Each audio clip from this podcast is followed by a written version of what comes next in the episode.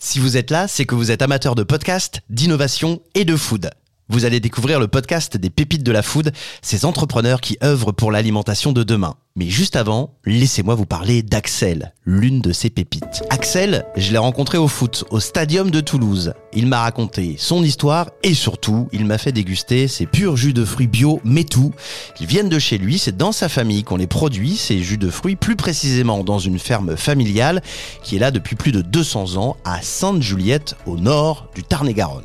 Alors si vous êtes amateur de podcast et en plus amateur de jus de fruits, vous aurez peut-être la chance de les boire dans les restaurants et les bars toulousains, ainsi que chez les primeurs et les épiciers de la région. Et puis pour les pros, ce sera direction Sublimarome, votre distributeur de boissons au Grand Marché Mine Toulouse Occitanie, Sublimarome, partenaire de ce podcast.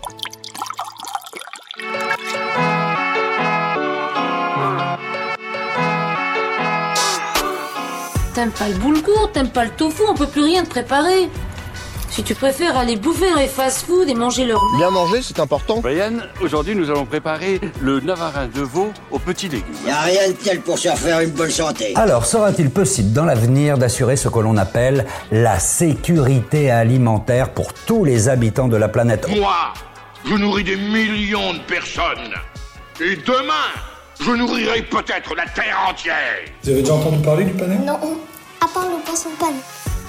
Bonjour à toutes et à tous et bienvenue dans le podcast Les pépites de la food. Je suis Julien Vigier, journaliste gourmand et ensemble on va découvrir les femmes et les hommes qui innovent aujourd'hui pour l'alimentation de demain. Il fabrique des cookies sans beurre, elle fait pousser des légumes à la verticale sur le toit des immeubles, il récupère les déchets des restaurants pour en faire de l'énergie. Suivez-moi dans cette série d'entretiens souriants, passionnés et inspirants avec ces pépites. C'est parti.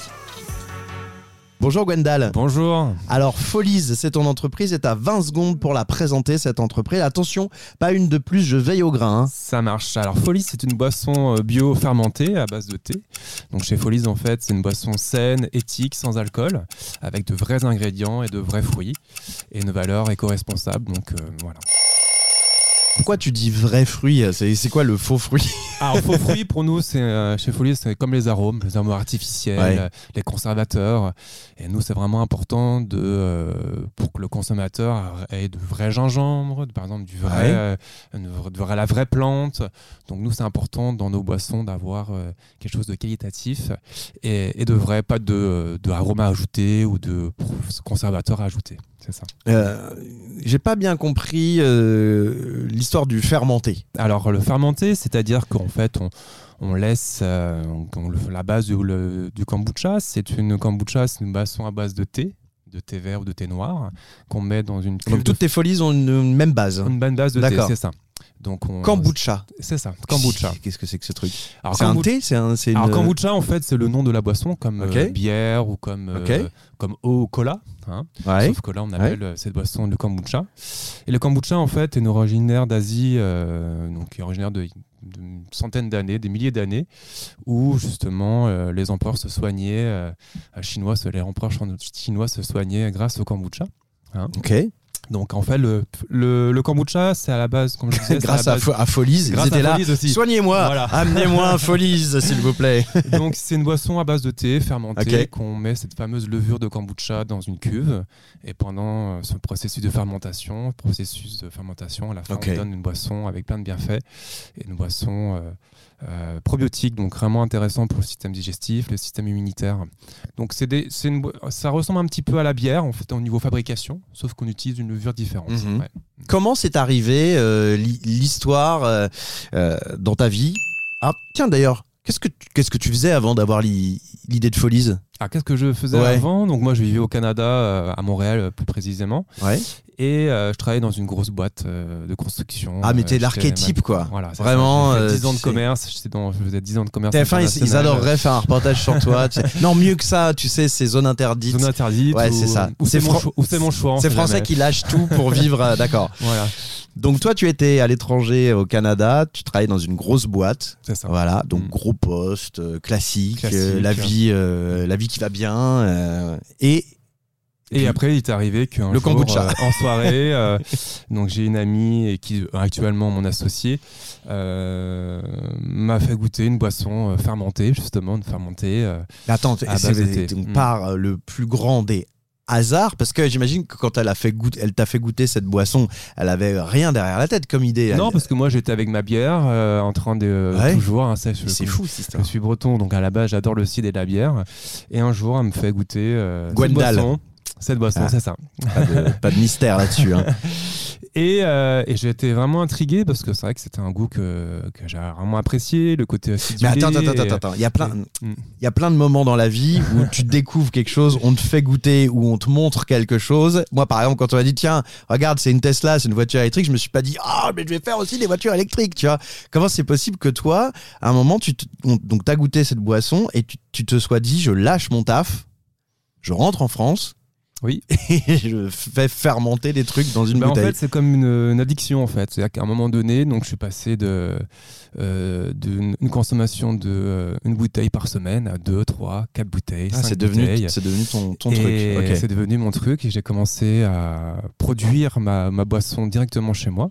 hein, dans mon appartement et euh, j'ai mélangé, mélangé les saveurs j'ai fait mes propres propres tests Alors, qui dit fermentation Oui. dit quelque chose qui peut euh, un peu exploser, tu vois oui tout Euh, à fait tout à fait, Tout à fait. qu'il y a- ça peut exploser eu dans des- le palais ça peut exploser Non, mais il y a eu des problèmes dans les tests. Ah, bien euh, sûr, ouais. bien sûr, bien sûr. On a eu, j'ai eu, j'ai déjà oublié euh, euh, un bocal de 4 litres Ok. dans mon placard. Euh, un jour, le- en pleine nuit, euh, j'entendais un gros bruit. Bien sûr, c'est des, Mhm. c'est des petits échecs, des petits tests qui m'ont permis de, de Je l'ai connu avec un, avec un jus de pomme artisanal dans une bouteille qui a explosé là aussi dans un appartement de 25 mètres carrés. Tout l'appartement sentait la pomme fermentée, c'était magnifique. Ouais, bah c'est, euh, c'est le. Toi, la- c'était quoi dans ton bocal? Moi, c'était donc euh, du thé. Il y avait du gingembre et du citron. Ouais. Donc voilà. Ok. Donc, tout a explosé Ouais. euh, en pleine nuit. Mais bon, après c'est. Et ce genre de truc risque. explose toujours en pleine nuit, quoi. Tu vois, Ouais. Toujours, ils attendent, quoi. toujours. Ah, C'est Ouais. fourbe hein, la, la fermentation. Ok, donc tu, tu faisais tes, tes- Comment on appelle ça Tes ferments? Tes... Ouais, c'est vrai qu'en fait, le, le, le kombucha, en fait, ça ressemble un petit peu à un pancake. Et la levure ressemble un petit peu à un pancake euh, qu'on met dans ce mélange de thé vert, de thé noir. Et après, on laisse fermenter pendant plusieurs semaines. Et, euh, et après, à la fin Et la tu faisais goûter autour faisais de goûter toi. autour de moi, ouais. je fais différents mélanges, différents types de saveurs. Et, puis, mais... et après, il n'y a pas que moi qui est devenu, euh, qui euh, adorait la boisson, parce que tous mes, tous mes amis mes proches étaient accros. D'accord, donc t'as réussi à pas saouler les gens avec ton, Non, avec, ton obsession. Parce que c'est ça aussi, des fois, Pas quand t'es c'est le bon entrepreneur. terme. Parce que ça reste une boisson sans alcool et c'est vrai que les, les gens, au fur et à mesure, bah, ils appréciaient d'avoir une boisson sans alcool, euh, acidulée, qui ressemblait un petit peu au cidre et à la bière. ouais. Super aventure euh, déjà euh, d'amitié, hein, parce que euh, Oui. la personne qui te fait goûter ça, son prénom c'est. C'est Charline. Ouais, Charline, on peut, on peut en parler, on peut lui rendre hommage aussi à Charline. voilà. Elle te fait goûter ce truc-là, euh, elle te dit tiens, Gwendal, c'est une boisson, ok, elle est super bonne. Et au moment où toi, tu te dis je vais en faire une entreprise, une aventure entrepreneuriale, euh, tu lui dis quoi? Tu lui dis comme c'est toi qui as eu la paternité en fait de, l'idée tu vas rejoindre l'aventure? Ou bah toi aussi t'aimes ça donc tu rejoins l'aventure? Ou je sens qu'on peut faire du business ensemble parce qu'on est amis. C'est quoi hein, qui, est derrière tout ça? Oui, en fait, ça a été euh, dans le sens où on a, euh, on, donc on, a commencé à vraiment à se dire, bah tiens, c'est vrai qu'on consomme énormément de kombucha. Donc euh, moi, après plusieurs années au Canada et après avoir travaillé aux États-Unis, j'ai voulu, euh, eu le projet de revenir en France. Et donc, en fait, j'avais le projet d'avoir, de revenir en France avec une idée, avec un projet d'entrepreneuriat. Ouais. Parce que Mais elle, elle est là-bas encore à ce moment-là? Elle, à l'épo- à l'époque, elle était encore là-bas, bien sûr. Ouais, mais c'est dingue. Et on a décidé de se dire, bah tiens, voilà, on, on s'entend bien, on est dans, le, dans, la, dans les mêmes valeurs, on adore cette boisson, et on va lancer notre propre entreprise de kombucha euh, dans la région toulousaine, à Toulouse. Et là, elle te dit non, mais t'es ouf quoi. Moi, je quitte pas le Canada. Ou tout de suite, elle. Alors, euh, elle, c'était plus euh, elle qui m'a poussé Ah, à, ok. à quitter le, le Canada, parce que moi, jamais j'aurais quitté le Canada à cette époque. Et elle m'a convaincu, et puis on s'est convaincus tous les deux, et on s'est dit, allez, go, on part de notre, euh, notre, notre confort habituel de, ouais. avec un gros salaire, euh, donc euh, du Pour devenir pauvre pour- entrepreneur. Pour devenir pauvre entrepreneur au début, c'est ça. Et on est arrivé à Toulouse avec deux valises. Et on s'est installé dans le Gers, à côté de l'île Jourdain, c'est ça. Mm. Ouais, ouais. Euh, D'accord. Ah ouais, vraiment, le, le gap est, est colossal. Ah oui, on est passé d'un- d'un- d'une ville, de 1,5 Incroyable. million et demi, 2 millions d'habitants à un, un petit village de 1000 habitants dans le Gers, sans qu'on connaissait personne, bien sûr. Ouais. Quand est-ce que c'est arrivé ce moment-là, tu sais, euh, le, le jour où tu te dis, là c'est bon, je sais que ça va marcher. Parce que j'ai trouvé le nom qui va bien.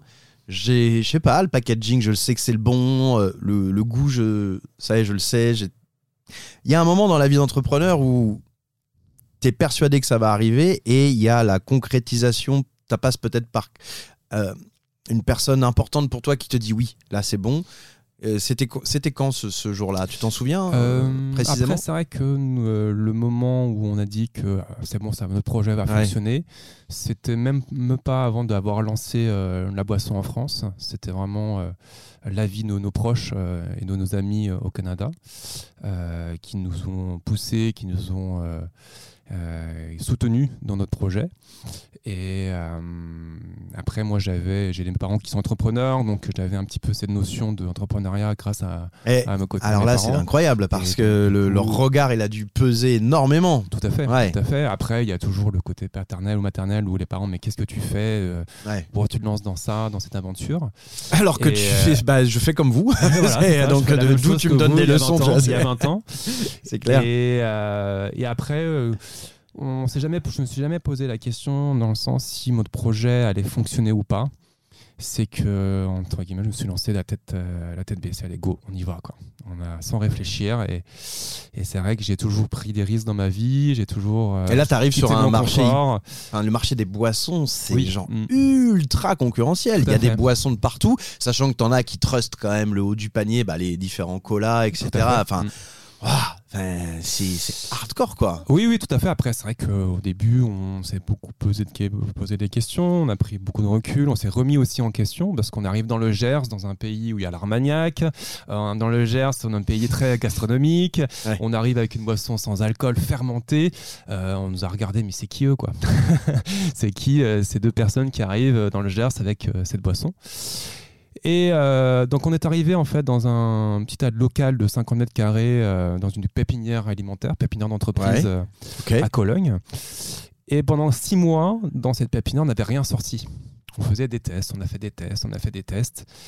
Et les, tous les gens qui étaient autour de nous me disaient Mais c'est quand que vous allez faire goûter votre propre kombucha C'est quand que vous allez goûter votre boisson Donc tout le monde était Mais sceptique. c'était c'est si long que ça en fait. Ouais, C'était euh, vraiment le, le- bah, le retour en France, la mise en place de notre projet, donc euh, le statut d'entreprise, la création de Ah au début, les tests, la mise en place de notre, notre projet.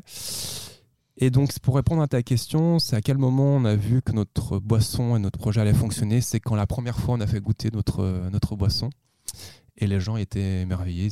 On a eu vraiment une, un, un retournement de, de, euh, de pensée des gens qui en fait étaient vraiment sceptiques. Bah, Euh, C'est-à-dire que euh, moi, par exemple, je sais pas exactement ce que c'est. Euh, à la base de base, je te dirais. Peut-être je ferais partie de ceux qui ont été émerveillés. Ah bien sûr, avec plaisir. Et puis j'aurai l'occasion de, Ouais. de t'apporter quelques bouteilles pour euh, te faire goûter à nos boissons. Alors après, ça c'est bien mignon. Euh, bon, les gens sont, sont heureux, émerveillés. Euh, mais si tu veux, euh, même s'ils t'adorent, ils vont t'en acheter un peu, c'est cool, etc. Mais après, le, le- là où ça fait game changer, c'est la distribution, les restaurants. euh, alors, il y a cette étape-là. Oui, tout à fait. Après, au début, on a commencé. euh, euh, après, on savait qu'on avait un, un produit, on a un savoir-faire au niveau des recettes, au niveau produit, un produit de qualitatif avec euh, que des produits bio, naturels. Et, euh, il a dit tout à l'heure des vrais produits. hein. Des vrais, pour nous, c'est pas des vrais, des Ouais. vrais ingrédients, des ingrédients de qualité. Ouais. Et donc au début, le plus difficile, bien sûr, c'est de démarcher, d'aller chercher des clients, des restaurateurs, des magasins. Euh, donc en fait, l'idée, c'était de... Donc on a commencé avec des dégustations, de faire des... euh, Dans les supermarchés, par les- exemple Dans les euh, supermarchés ouais, aussi, donc dans les restaurants. Et on a eu un Ça, bon c'est c'est- retour. c'est et- dur ou, ou pas? Parce que là, tu te mets à poil quand même. C'est-à-dire que euh, les, les gens, les proches, bon, ils ont cette capacité à mettre des formes. Oui. Pour dire les choses.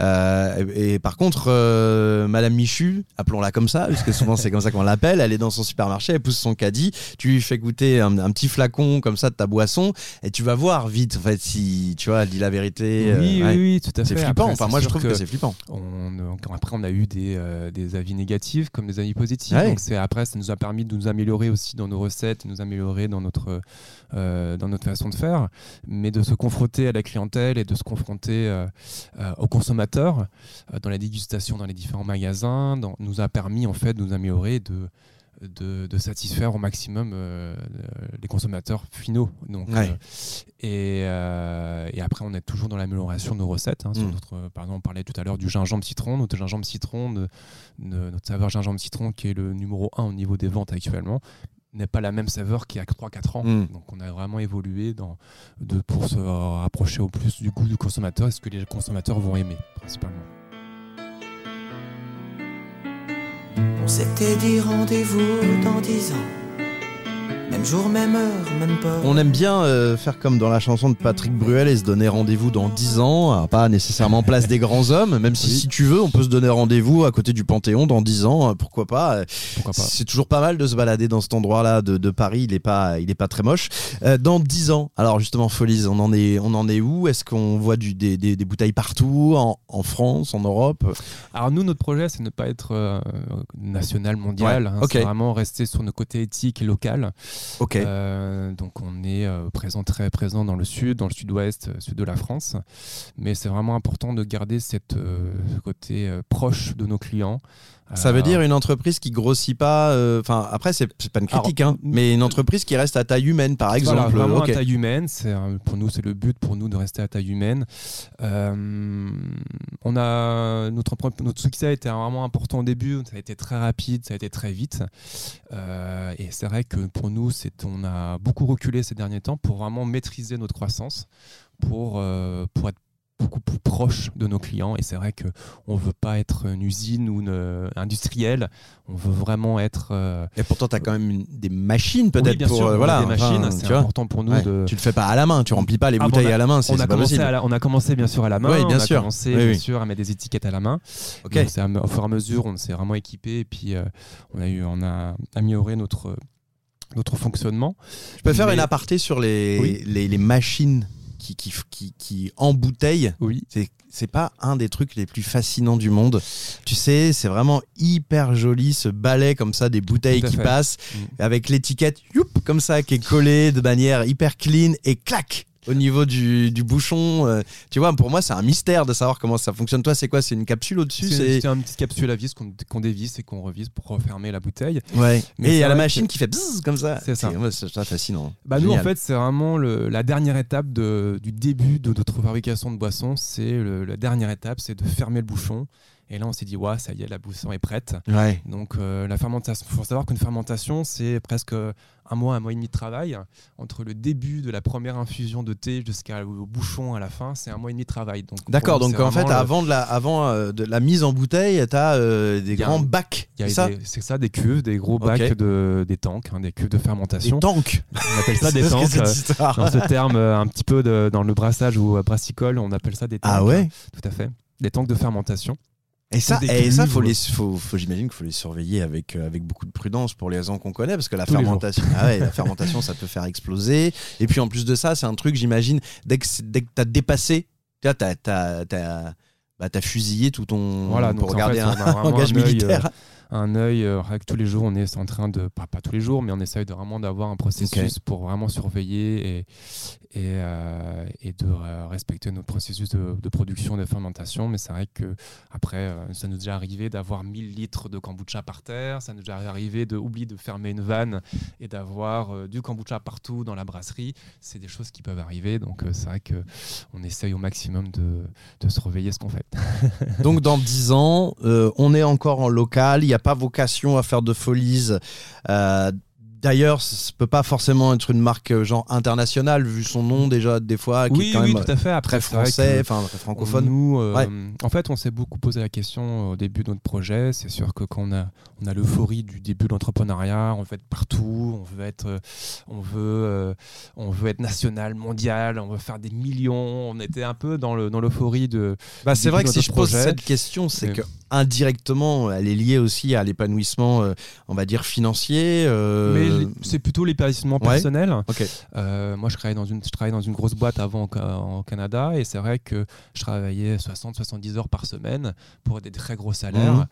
Et à un moment donné, euh, je me suis retrouvé dans mon projet au début, dans les deux premières années, à vous travailler 60 heures par semaine, 70 heures par Mhm. semaine, pour moi bien sûr, Ouais, ouais.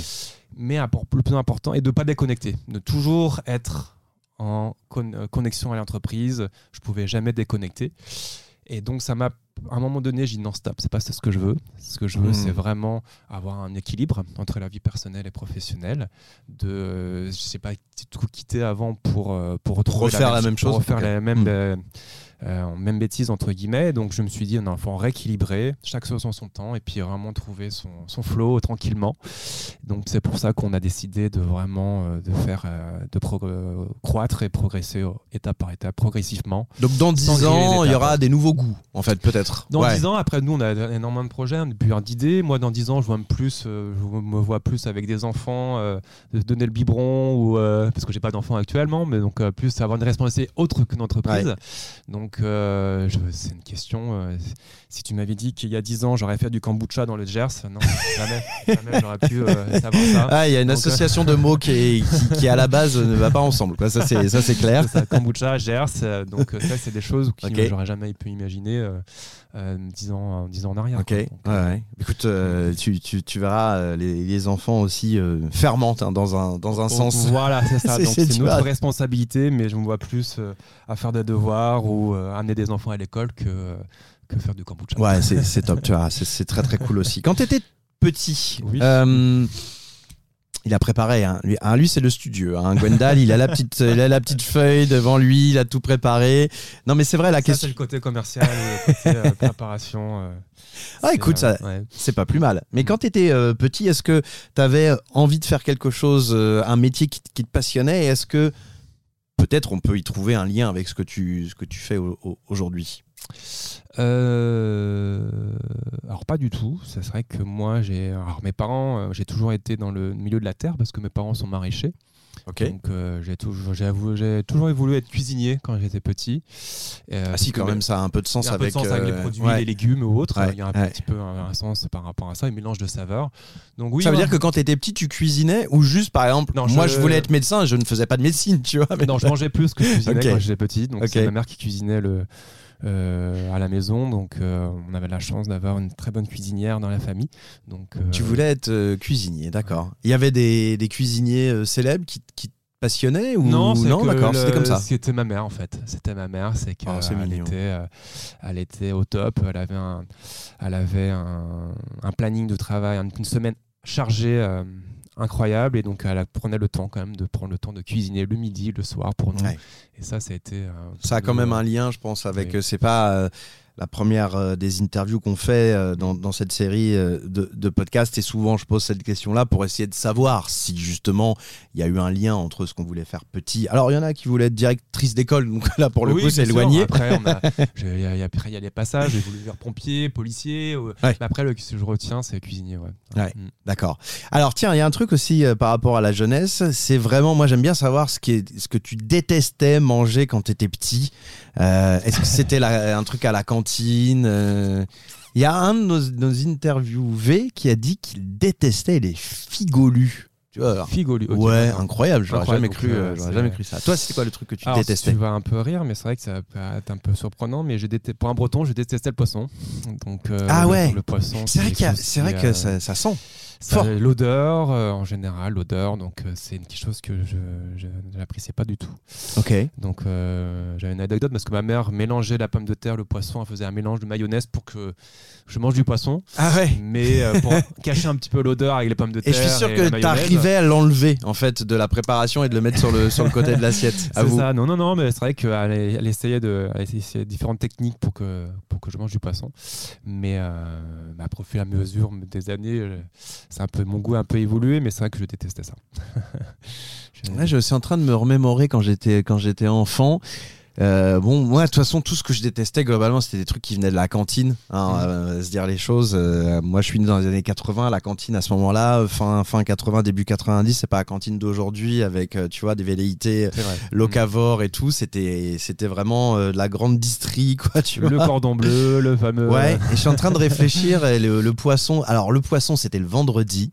Mm. Tu vois, vieil héritage culturel, un peu religieux aussi, je crois. Il y a un truc un Ouais, peu autour ça. de- On mange pas de viande le vendredi, normalement. c'est- Ouais, c'est ça. Je crois que c'est encore d'actualité, c'est assez curieux Ah, il y en a d'ailleurs. toujours qui prennent euh, ce pli de manger, euh, de pas manger de. Il y avait du poisson le la vendredi à la cantine et de mémoire, c'était euh, soit c'était cool parce que c'était le poisson pané. Et bon, c'est quand même cool le poisson pané. Il n'y a pas l'odeur.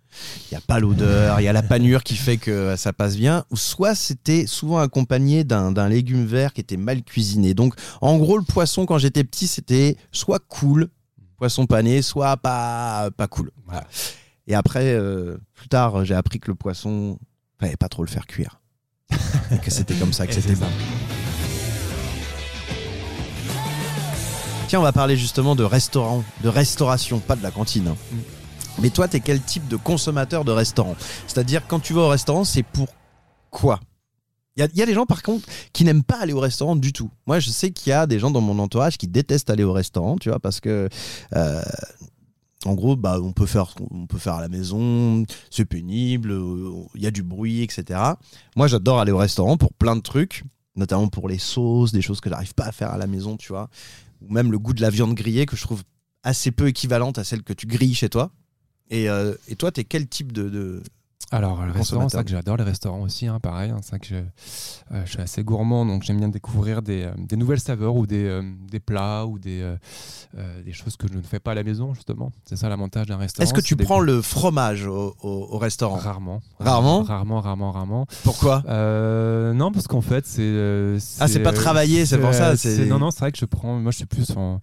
Alors, la, la plupart des restaurants que j'adore, c'est vraiment plutôt des restaurants qui mélangent le sucré salé, qui est euh, un mélange de saveurs, de, donc de, de petites. euh, on peut avoir de la pomme avec de la viande, ou c'est des choses un petit peu comme ça qui, Mhm. me, qui me plaisent. Mais euh, le fromage, non. Rarement de fromage euh, au restaurant. ouais. Là, c'est le. Mm. je- je- si je pose la question, c'est parce que c'est un des trucs qui est pas travaillé. Oui. Tu vois. Et euh, donc souvent, enfin franchement, on se dit ah bah non, ça, ça sert à rien. Ça pour le coup, tu vois, c'est genre ça. ça sert à rien au restaurant. Et euh, oh, bah ça, si ça sert. Moi, je, enfin, si Oui, ça si, sert, fromage, Après, ça bien sûr. ok. Donc sucré salé, un peu asiatique. euh, asiatique ou même sucré salé euh, pour un brunch par exemple. C'est vrai que moi j'adore les pancakes, ça c'est mon côté où j'ai vu qu'au Canada, les sirops d'érable sur des pancakes avec de la viande, c'est des choses que j'adore. Donc après j'aime euh, Ils font, c'est que aux États-Unis où ils le font aussi au Canada? C'est ce truc de, de gaufre, donc euh, su- sucré, mais avec euh, du bacon dessus. oui, euh, bien sûr, oui, tout à fait. Donc ouais, c'est vraiment tout ce qui est mélange. euh, Ouais. euh, voilà, après le fait maison est toujours mieux, mais après les côtés industriels, j'en ai mangé aussi, ça c'est pas extraordinaire. T'en manges bien au Canada, non, Non, C'est ouais. Non, non, c'est beaucoup de, de cuit, de l'huile, beaucoup avec de l'huile. Donc c'est pas les, euh, c'est pas la grande Comme en Angleterre, comme en. Angleterre. Ouais, et ça, quand je, quand je suis revenu en France, euh, j'ai revu en fait euh, la gastronomie Surtout dans le Gers. Et surtout dans Ouais, le ça Gers, va. on a une gastronomie incroyable et c'est vrai que ça m'a. Euh, c'est ça le gros point fort de la France, c'est qu'on a une gastronomie incroyable et variée par rapport aux autres pays. Quoi. Mm. Donc euh, j'apprécie énormément et c'est vrai qu'on peut aller, on peut faire une heure de route. On France et bassin méditerranéen. Après, bon, Voilà. globalement, euh, c'est compliqué. Si, t'as l'Asie, évidemment, mais Oui, après, sûr, euh, hein, sûr, l'Afrique, je connais assez peu. mais c'est vrai que ouais, tout ce qui est Europe du Nord, Mm. États-Unis, Occident, tu vois, c'est. Ah, des fois, c'est dur, quoi. Tout est frit, quoi. Ah, tout est frit, tout est. On a, Tout est tout Heureusement est, que l'huile a été euh, inventée, quoi. C'est ce ça, il y a, y a- y vraiment de culture gastronomique dans, dans les pays euh, récents comme le Canada ou les États-Unis. Ouais. Ou... Mais c'est vrai que euh, on a de la chance d'avoir une, une variété de, de cultures res- gastronomiques en France et euh, on, peut, on peut faire une heure de route, aller dans un autre département. on a un autre Et toi, tes boissons, elles, elles se marient bien avec un, un repas un peu gastro euh, Oui, c'est vrai ouais, que c'est une boisson qui est vraiment l'alternative aux boissons. À la euh, bière, quoi. à peu. la bière, Ouais. euh, boisson alcoolisée ou euh, boisson très sucrée. Donc, euh, on peut le prendre soit euh, dans un repas le midi, euh, en- sur une salade ou une viande. Donc, après, on a différentes saveurs qui peuvent se marier avec des plats différents. Donc, euh, après, il y a notre. Mais rassure-moi, on peut quand même un, un jour prendre un Folies Mhm. et lui mettre un petit coup de gin dedans, Bien par sûr, exemple. On sait sûr. jamais. Ah, je pose la question comme ça, hein, tranquillement. Je... Il y a énormément de gens, et puis c'est vrai que c'est euh, même moi, même c'est pas pour ça que Ouais. je fabrique une boisson sans alcool que Ouais. je ne consomme pas d'alcool. C'est vrai que je, je fais beaucoup aussi de mélange avec. euh, Ça va être du coup un bitter un peu. Enfin, finalement, c'est ça, Bah, va- ça remplacer. Voilà, euh, c'est ouais. ça. C'est des mélanges de, avec. On peut faire un mojito avec une saveur de. Au lieu de rajouter de, de l'eau gazeuse, on met du kombucha. C'est des choses qu'on peut faire, bien sûr. Donc, euh, justement, sur notre site internet, on a créé une petite page où on a différentes recettes de cocktails. Oh, mais ils sont malins. donc, euh, mais ça, ça c'est là, ça c'est. Euh, Le côté anglo-saxon, ça. Et vous verrez nos, nos, nos saveurs et nos différents cocktails qu'on a proposés. ouais.